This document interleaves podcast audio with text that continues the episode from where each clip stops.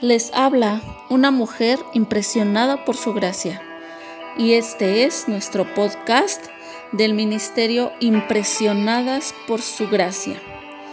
Estás escuchando Reto de Lectura 365. Una mujer impresionada por la palabra.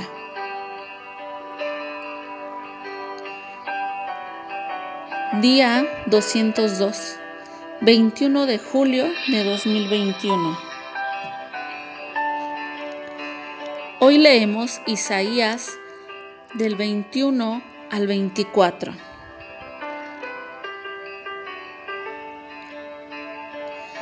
La noche que no es bienvenida. Este es el mensaje que recibí acerca de Babilonia, el desierto junto al mar desde el desierto se acerca el desastre y te caerá encima como un remolino que entra arrasando desde el Negev. Veo una visión aterradora. Veo al traidor traicionando, al destructor destruyendo. Adelante, ustedes, elamitas y medos. Ataquen y asedien yo pondré fin a todos los gemidos que provocó Babilonia. El estómago me duele y arde de dolor. Me dominan agudas punzadas de angustia, como las de una mujer en parto. Me desmayo cuando oigo lo que Dios se propone hacer. Tengo demasiado miedo para mirar, la cabeza me da vueltas y se me acelera el corazón. Anhelaba que llegara la noche, pero ahora la oscuridad me da terror. Miren, están preparando un gran banquete. Están extendiendo alfombras para que la gente se siente. Todos comen y beben, pero rápido. Tomen los escudos y prepárense para la batalla. Los están atacando. Mientras tanto, el Señor me dijo, pon un centinela sobre la muralla de la ciudad, que advierta a gritos lo que ve. Deberá estar atento por carros de guerra tirados por un par de caballos y jinetes sobre burros y camellos. Que el centinela esté bien alerta. Luego el centinela gritó, Día tras día me he mantenido de pie sobre la torre de vigilancia, mi Señor. Noche tras noche he permanecido en mi puesto y ahora, por fin, miré.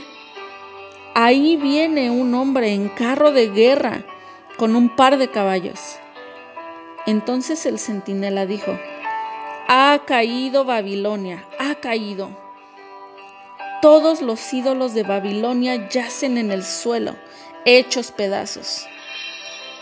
Pueblo mío, trillado y aventado, te he transmitido todo lo que el Señor de los ejércitos celestiales dijo, todo lo que me ha dicho el Dios de Israel. Isaías 21, versículos del 1 al 10. Los hijos desobedientes viven en temor del castigo, porque ya saben que han violado las instrucciones de los padres. Es así con la nación de Babilonia.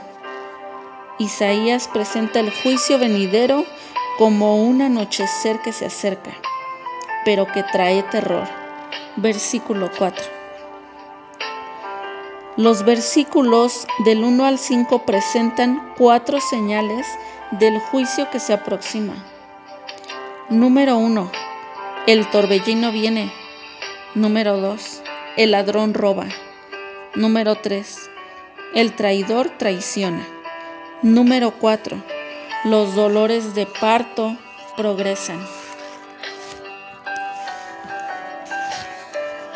¿Por qué falta preparación? ¿Qué hay que hacer antes del juicio? Versículos del 6 al 10. Número 1. Percibir las señales del peligro. versículo 7.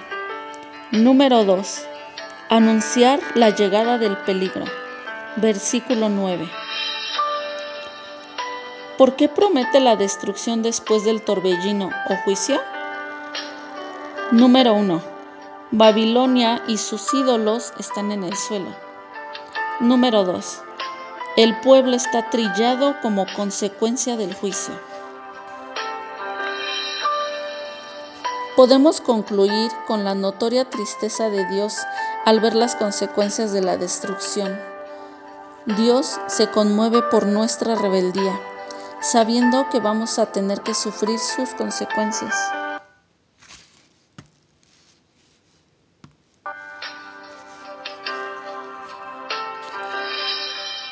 El pecado que no se perdona. Isaías 22, del 1 al 14.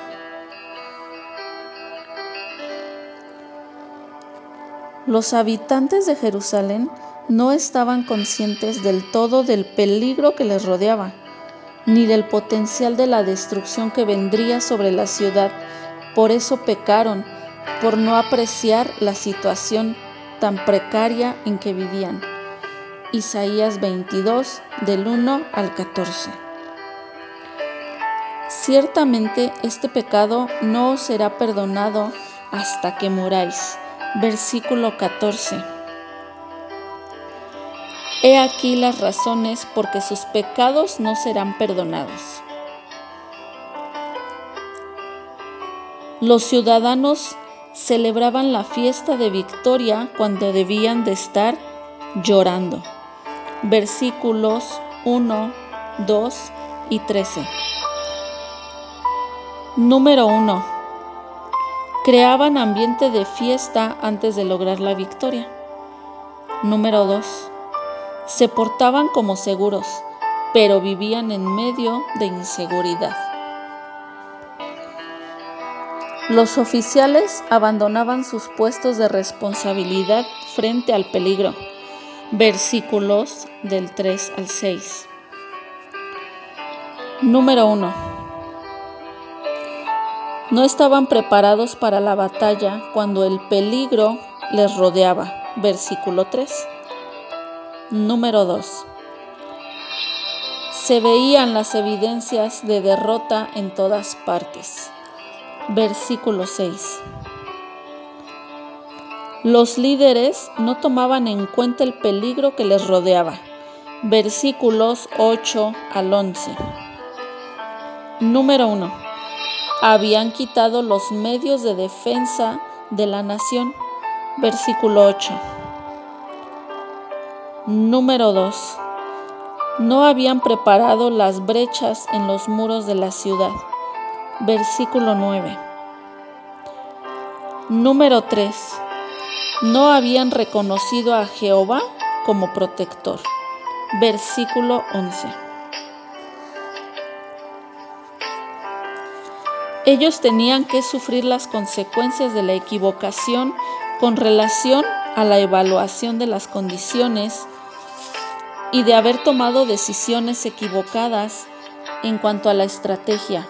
Por tanto, en ese día el Señor Jehová de los ejércitos convocará al llanto, al duelo, al raparse la cabeza y a ceñirse de silicio. Versículo 12.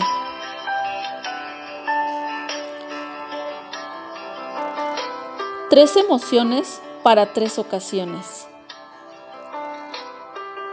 Los profetas pronunciaron sus mensajes de juicio sobre las naciones vecinas y la propia nación de Israel y Judá. Y no vacilaban en pintar cuadros de las emociones que los habitantes iban a sentir. Isaías 23 del 1 al 18. Veamos algunos casos específicos. Sentirían tristeza por el juicio que vendría.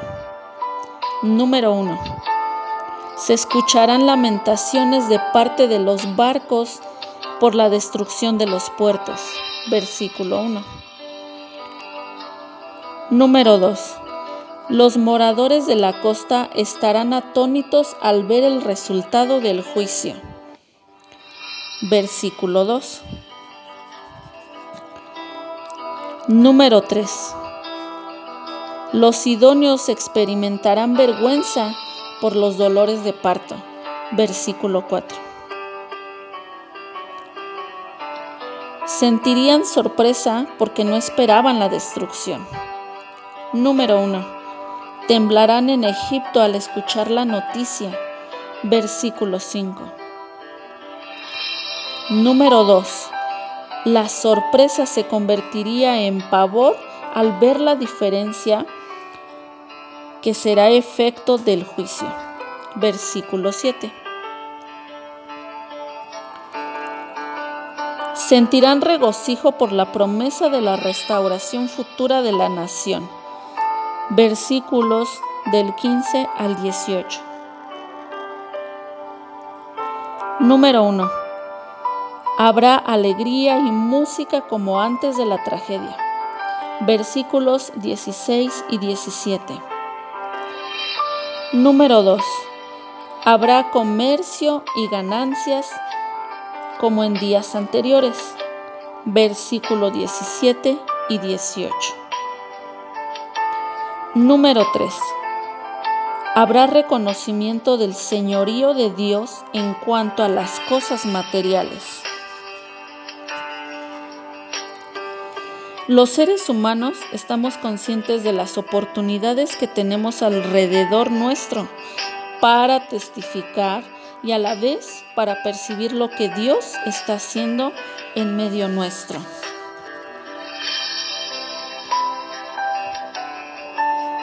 El juicio del que no podemos escapar. El profeta pronunciaba sus mensajes de juicio sobre las naciones vecinas y su propia nación. No veía esperanza de que nadie escapara de este juicio.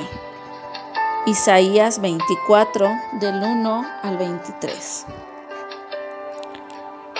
Es como alguno de los profetas pesimistas hoy en día que anuncian el fin del mundo, el colapso del sistema monetario y toda clase de calamidad.